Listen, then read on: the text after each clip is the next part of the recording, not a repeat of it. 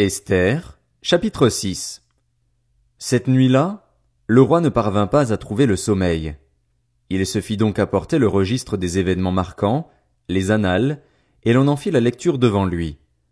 On y trouva mentionnées les révélations faites par Mardoché à propos de Bigtan et de Teresh, les deux eunuques du roi qui avaient la garde de l'entrée et qui avaient voulu porter la main contre le roi Assuérus. Le roi demanda, quelle marque d'honneur et de grandeur a-t-on accordé à Mardoché pour cela? On ne lui a absolument rien accordé, répondirent les jeunes serviteurs du roi. Le roi demanda alors, Qui donc est dans la cour? Aman avait fait son apparition dans la cour extérieure du palais pour demander au roi de faire pendre Mardoché à la potence qu'il avait préparée à son intention. Les serviteurs du roi lui répondirent, C'est Aman qui se tient dans la cour. Qu'il entre, ordonna le roi. Dès qu'Aman fut entré, le roi lui demanda Comment faut-il traiter un homme que le roi veut honorer? Aman se dit Qui d'autre, à part moi, le roi voudrait-il honorer?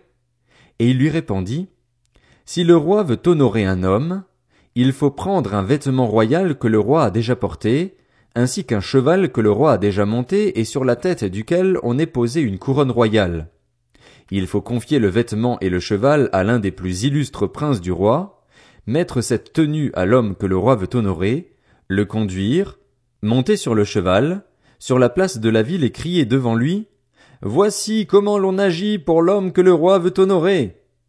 Le roi dit à Aman, Dépêche-toi de prendre le vêtement et le cheval, comme tu l'as dit, et fais tout cela pour le juif Mardoché qui est assis à la porte du roi, sans rien négliger de tout ce que tu as mentionné.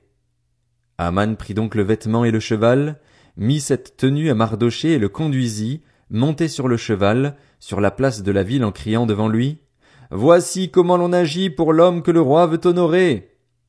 Mardoché retourna ensuite à la porte du roi, tandis qu'Aman s'empressait de rentrer chez lui, dans une attitude de deuil et la tête couverte. Lorsqu'il exposa point par point à sa femme Zeresh et à tous ses amis tout ce qui lui était arrivé, ses conseillers et sa femme Zeresh lui dirent, si ce Mardoché devant lequel tu as entamé ta déchéance est un juif, tu ne pourras rien faire contre lui. Tu ne pourras que perdre la partie contre lui.